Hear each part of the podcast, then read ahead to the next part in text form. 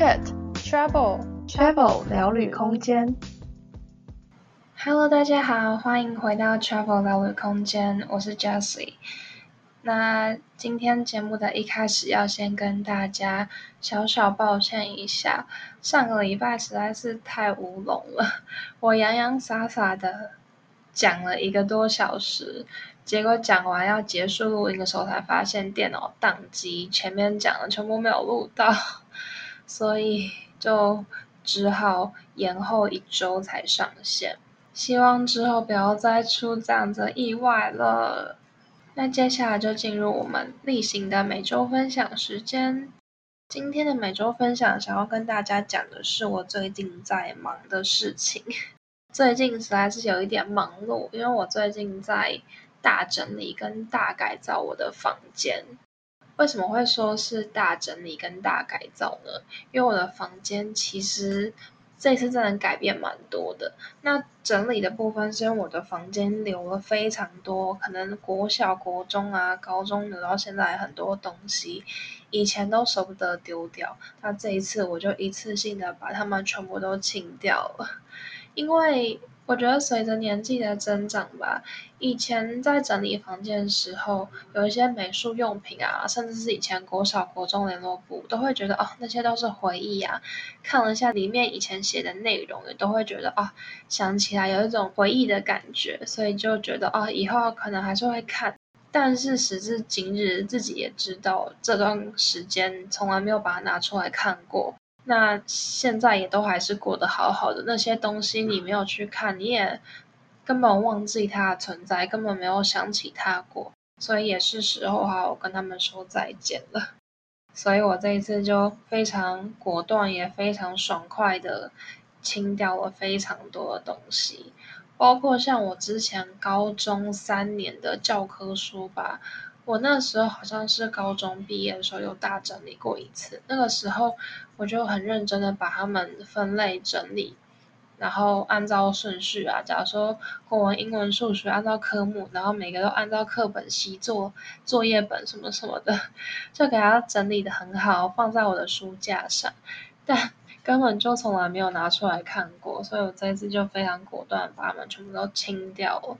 所有的房间变得非常清爽，因为清掉了非常非常多的东西。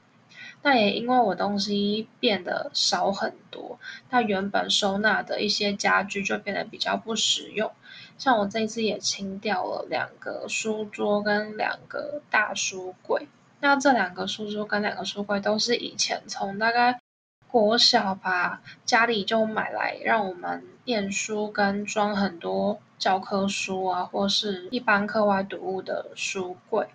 那这些家具也是这样用了很多年了。一方面也是像那个书桌，它是比较儿童型的书桌，所以对我现在来讲就是不太适合。我其实，在国中、高中的时候坐在上面就已经觉得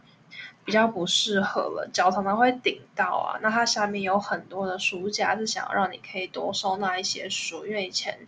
国小、国中、高中就会有很多书要放了，但是我现在其实真的不需要它了，所以这次也就很果决的把这两个书桌跟书柜都一次性的清掉了。那清掉之后，就突然发现房间大了好多，因为以前两个书桌跟书柜都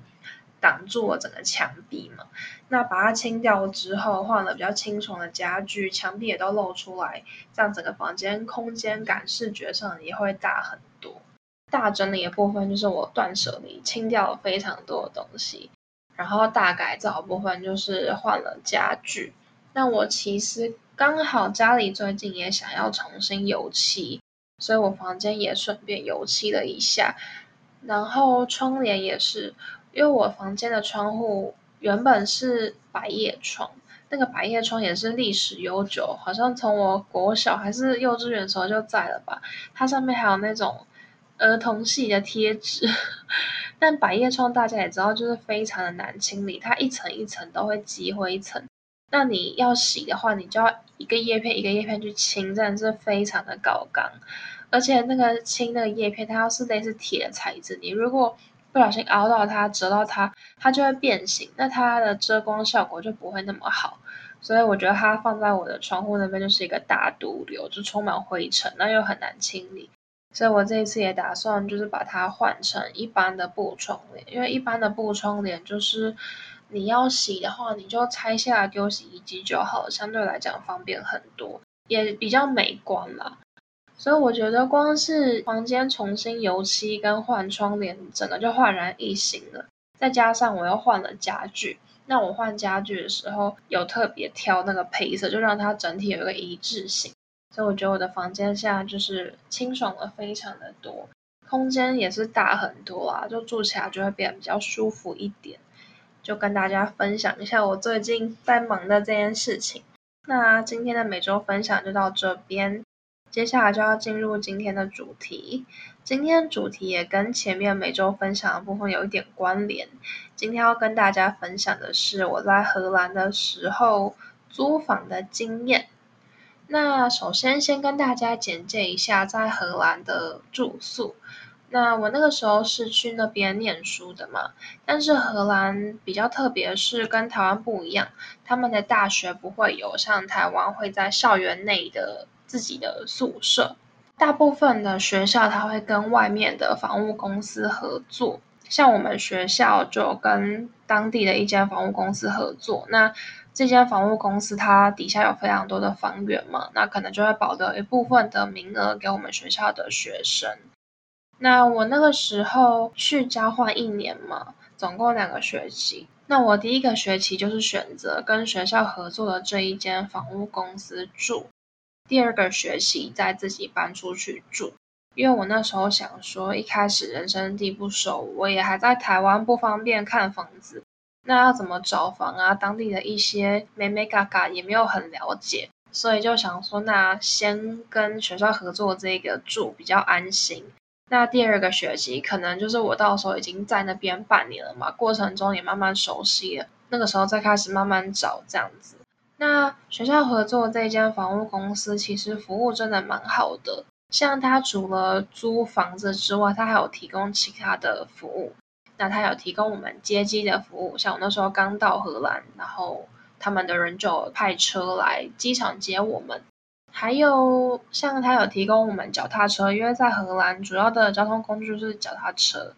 那他也会在我们住宿的时间租一台脚踏车给我们，是不用钱的，就省去我们到那边还要自己去找脚踏车的困扰。那其他还有一些，像是他有提供一张免费的交通卡。或是提供一个 SIM 卡啊，等等，就是一些你初来乍到会需要的服务，他都帮你准备好了，所以你就等于真的是一卡皮箱入住，其他都帮你准备好，就很方便。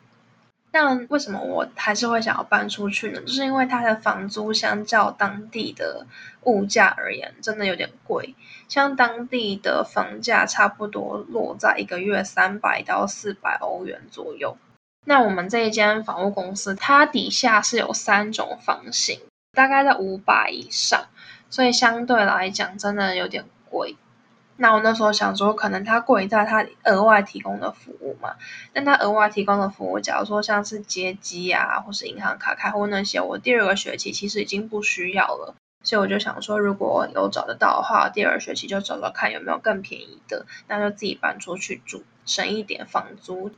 那我这一间房屋公司，它服务好的部分，除了这些额外服务之外，它回 email 的速度啊，或是我们提出什么要求等等，我觉得都算是有求必应。像我那个时候也是有一点吓到，我们那个时候刚开始，我刚搬进去的时候，我住的那一间房子是住九个人。哦，对，就是我们那间房屋公司，它底下的房源就是分布在城市的各个角落。那可能它的房源都会是一栋的房子，因为荷兰当地的房子比较不像台湾，可能是大楼啊，或是公寓居多。其实大部分都是那种矮房子，两三层楼之类的。那当然也是有一些其他学校他们合作的房屋公司，可能会有一栋比较大的大楼，比较像是那种学生宿舍的感觉。但我们的这一间就没有，它就是有很多个房源。就是一般的小房子这样子。那我这间房子其实算是大了，它有三层楼。那我们总共有住到九个人，所以其实是算蛮多人的。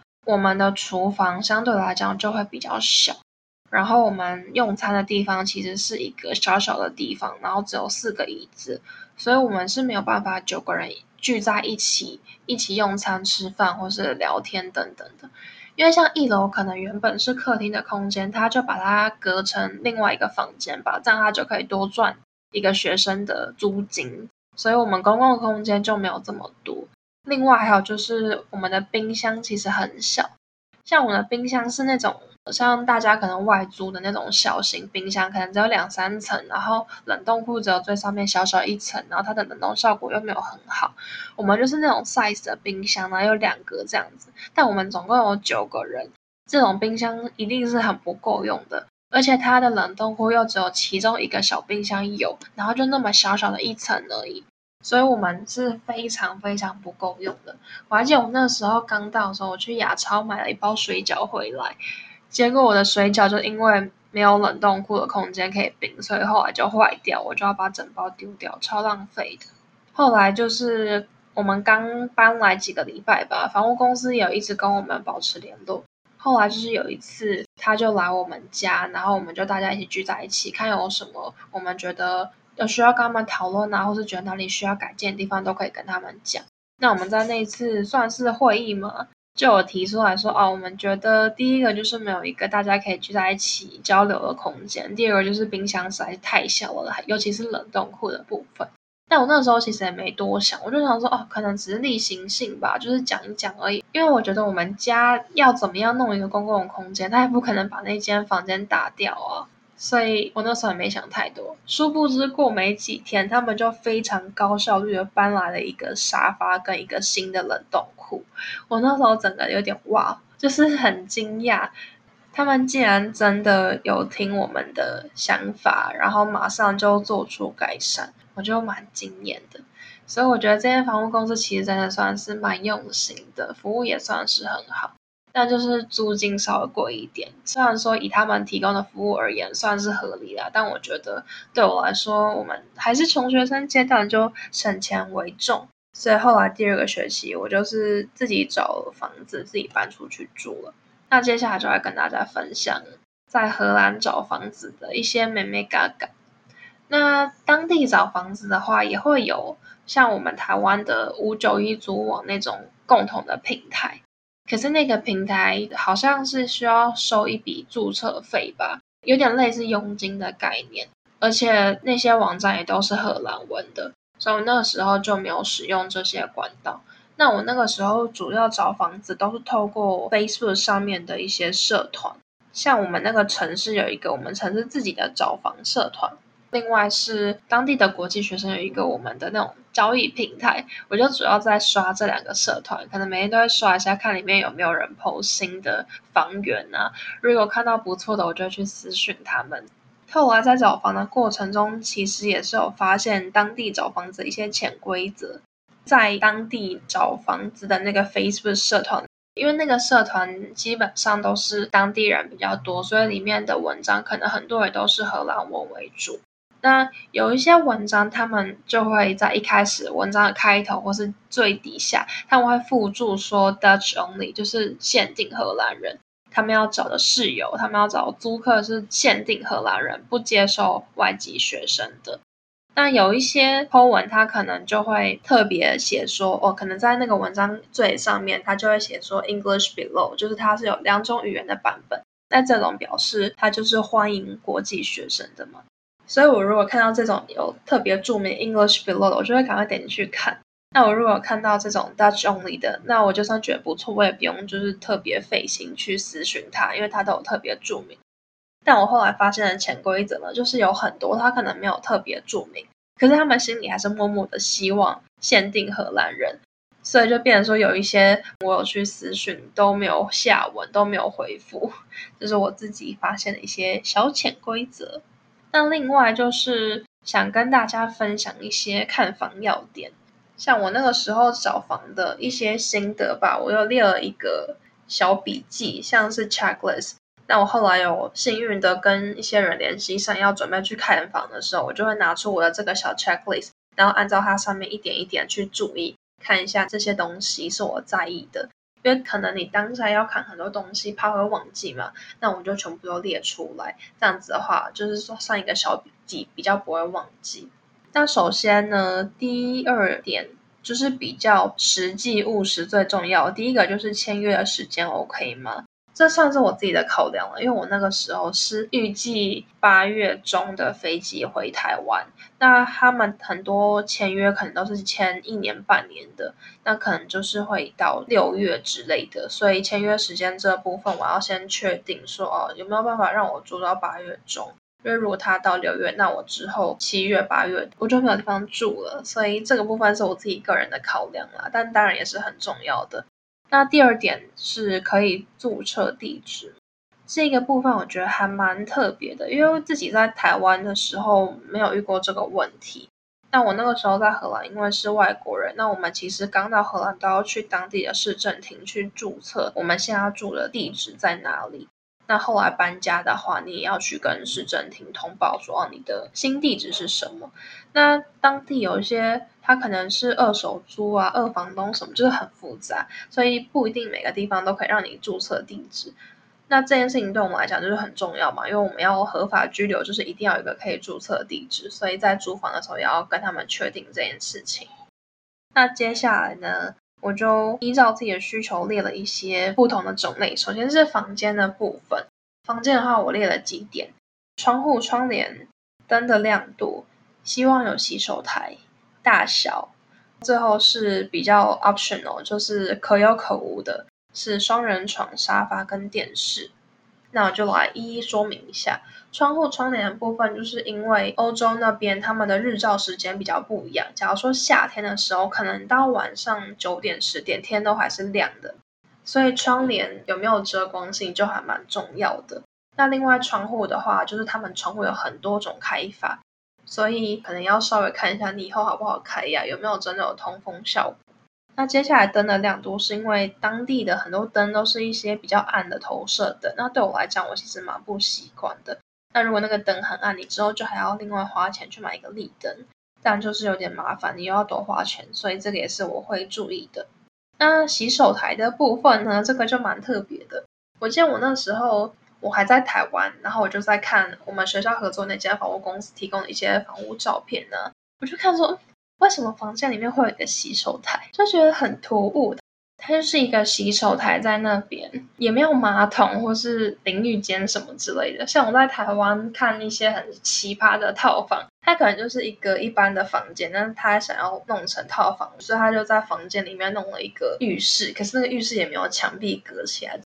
但它也不是，它就是一个洗手台在那那边，我就觉得很特别。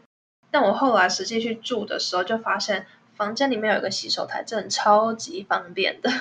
因为我们的公共空间都是要共用的嘛，厨房啊、浴室、厕所都是在外面共用的。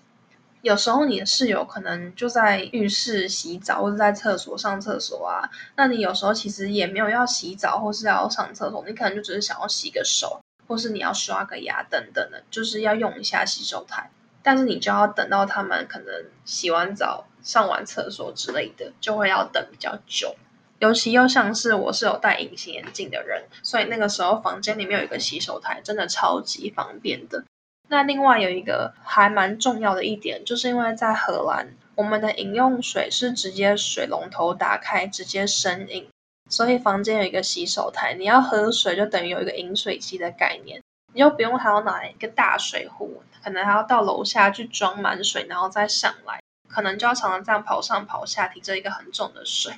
你就直接在房间水龙头打开就可以喝水了。所以房间有个洗手台真的很方便。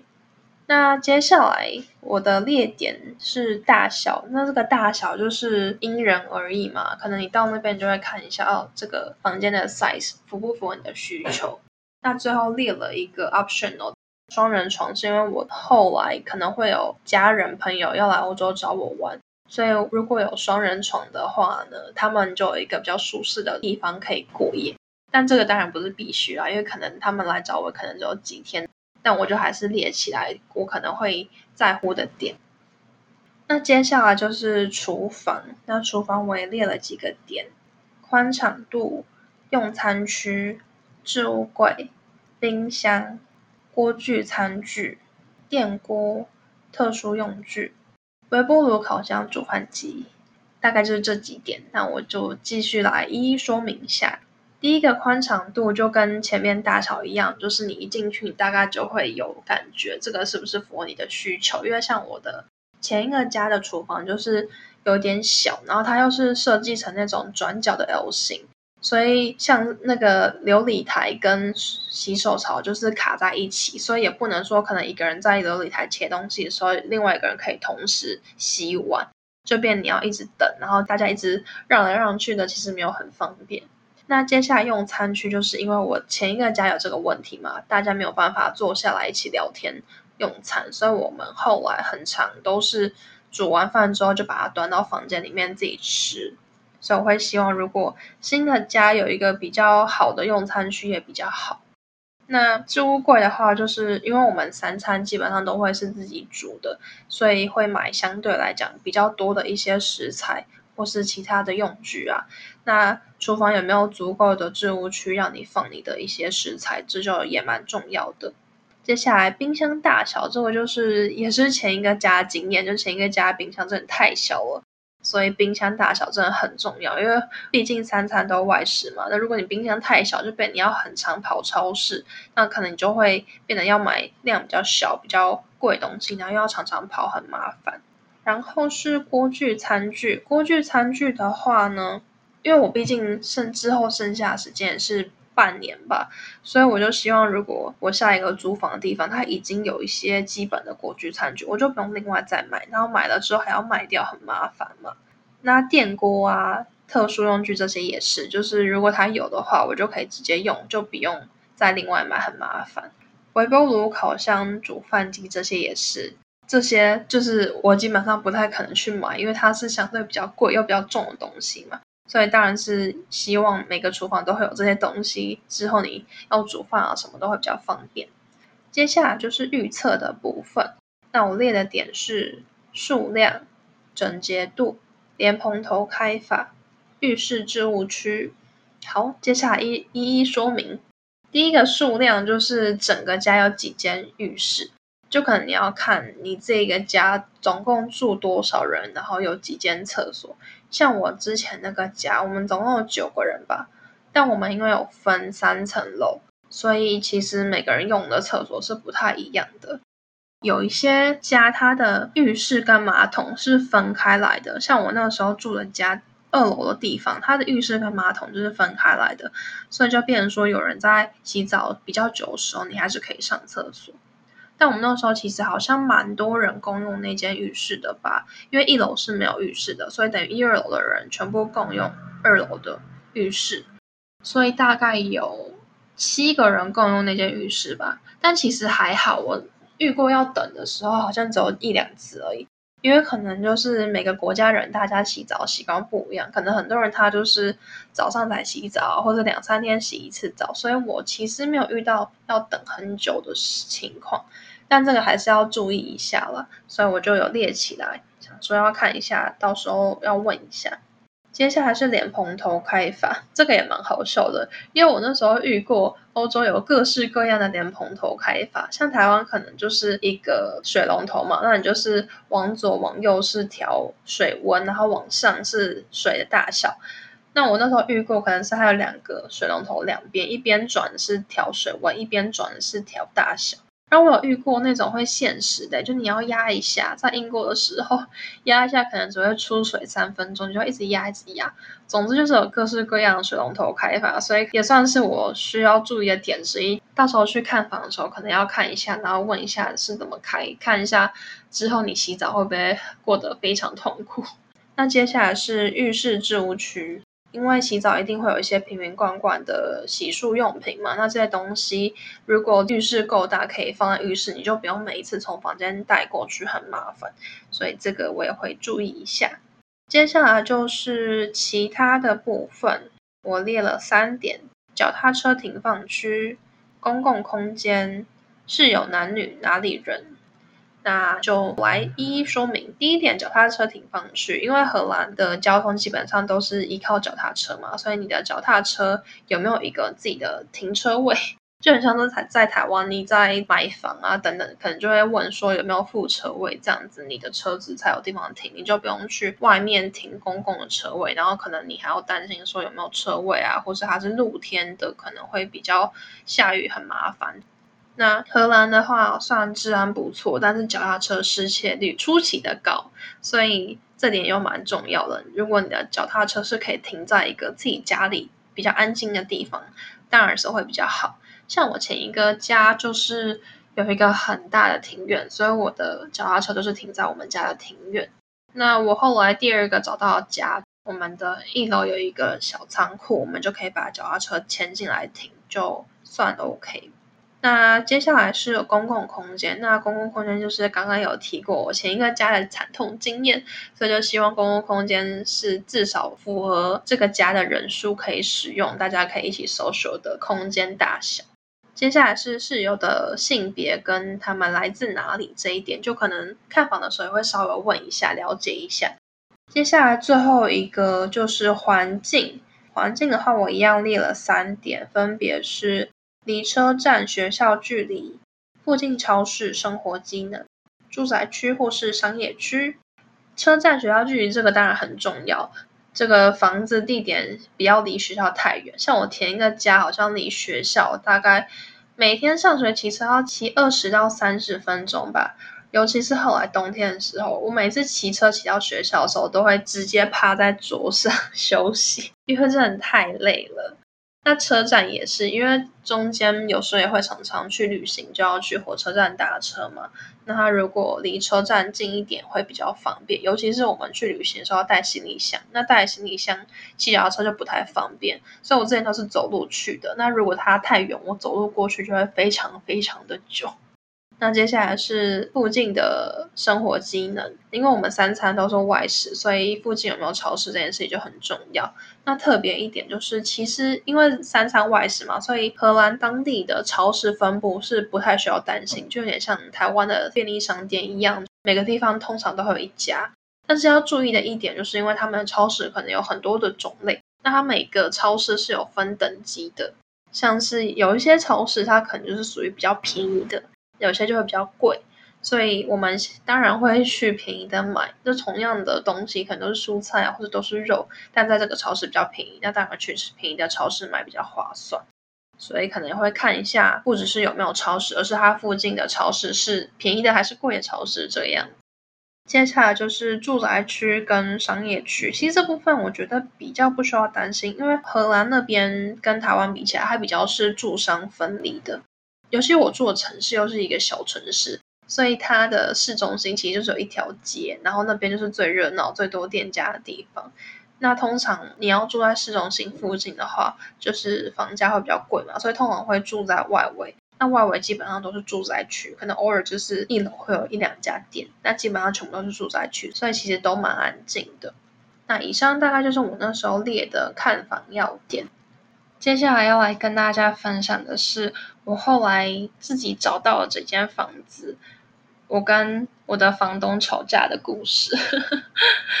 其实我那时候大概九月我就开始找了吧，我八月才刚到，然后我九月就大概知道那些找房社团后，每天都开始刷。但是诚如前面讲的，可能很多人都是直接无声卡不回。或是很多都是限定荷兰人，就其实也没有这么快可以找到。那后来是听当地的一些同学分享说，其实你太早找也没有用，你大概前一个月找就是差不多。所以我那个时候前面没有找到就还好，但是前面一个月要找的时候就会心里比较急一点，因为我那个时候是一月中要搬出去嘛，那我十二月的时候就还没有找到。所以那时候心里蛮急的。那最后我后来也没有找到一个非常理想，因为那边的租屋其实有分 furnished 跟 unfurnished，就是有没有附家具。我觉得这一点也跟台湾蛮不一样的，因为台湾很多租房都是会有附基本的家具，像床啊、书桌、衣柜的。但荷兰其实也蛮多租屋它是不会附家具的，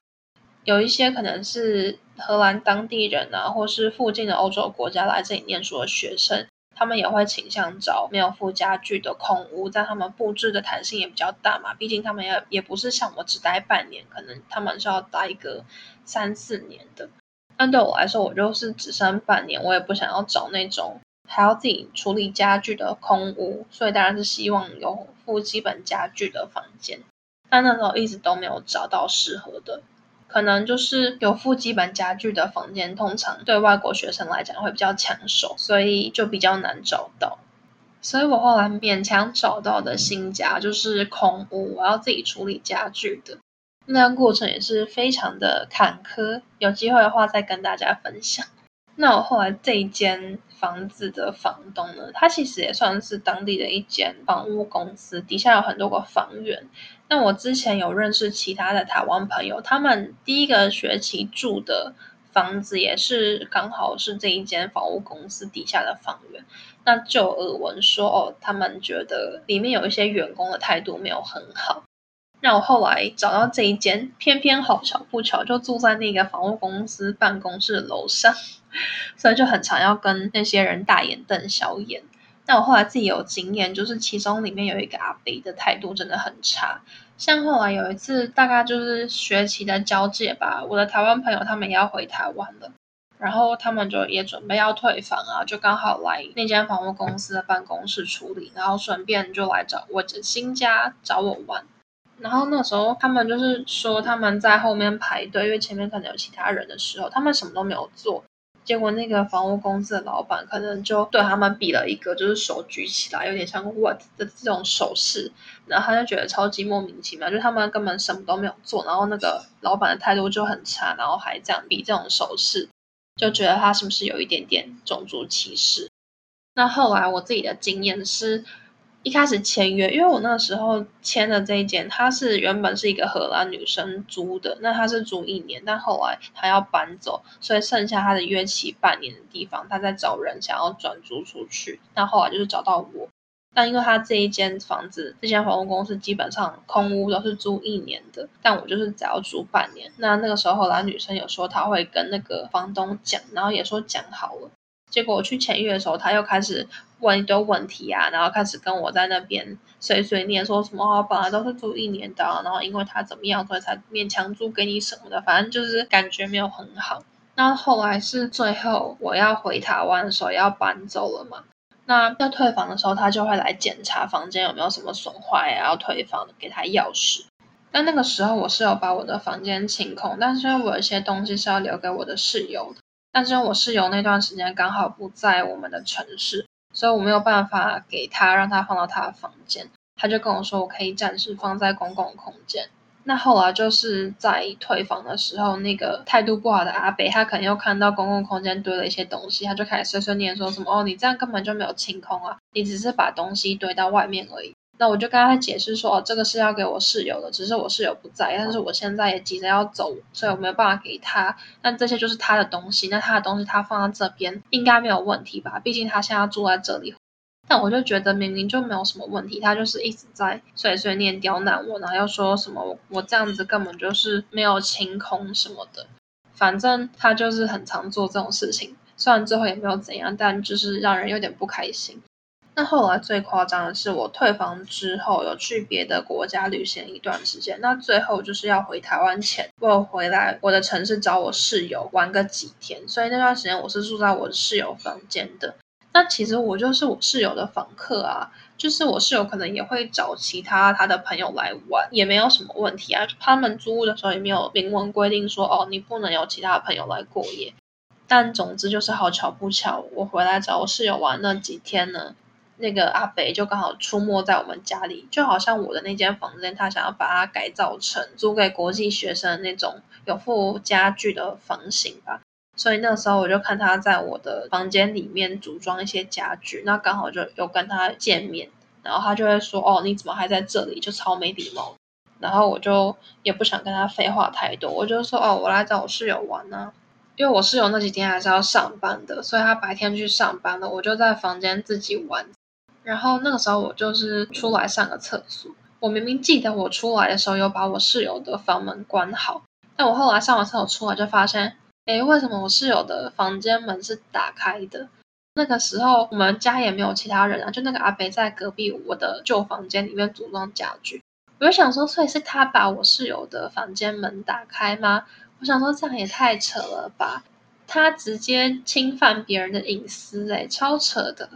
因为他那个时候就是有一点不爽，然后就说什么你怎么在这里啊？他见过很多国际学生呢、啊，都说要退房了，可是后来还是住在那个家，死皮赖脸待那边，一个月两个月才走。那这样子的话，其实是不可以的嘛，因为就等于说他免费白吃白喝白住在这里。那我就只是来找我室友玩个几天呢、那他就是疑心病吧，然后就觉得我就是跟那些他之前遇到的国际学生一样，我就是也要来这里偷住很多天。我就想说那是你自己怀疑啊，我就跟你说不是，那你又能怎么样？我就说我就是来找我室友两三四天了。但我想说，你可以有你的怀疑，但你也不能就直接打开他的房间吧？那已经不是他针对我，而是他整个去侵犯我室友的隐私了。我就觉得超级扯的。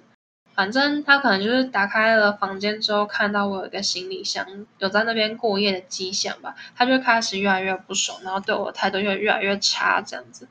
然后我就觉得，到底干你什么事？就觉得我一直在那个家的期间都被他监视，像我那时候可能只是去煮饭煮个午餐吧，然后他可能也觉得很不爽，因为对他来讲我就是一个已经退房的人，但我就是我室友的房客啊，但我就觉得他就是针对我就对了。但那时候就是我在煮饭，然后他就跑来监视，说什么哦，你这个要打开这个抽油烟机，不然他会叫啊什么。然后就觉得被他吓的，我想说天哪，我就是有一种被监视的感觉，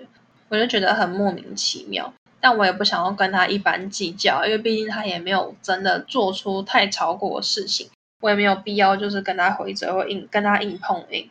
那后来就是过了几天嘛，我真的要走了，我就要离开了。然后刚好我要离开的时候，又好巧不巧遇到他，真的很烦。我就是很不想要跟他打照面，还一直遇到他。然后后来刚好遇到他，他也看到我就是搬走我的行李箱要走了，然后我就意思意思的跟他说一声：“哦，我要走了。”然后他就一副哦，干我什么事？你干嘛要跟我讲一样的？说哦，我没有很在意啊，不用跟我讲啊，拜拜这样子。我会觉得傻眼，到底是怎样？总之就是那段时间住在那个家，其实因为那个房东的关系，有时候心情都不是很好。唉，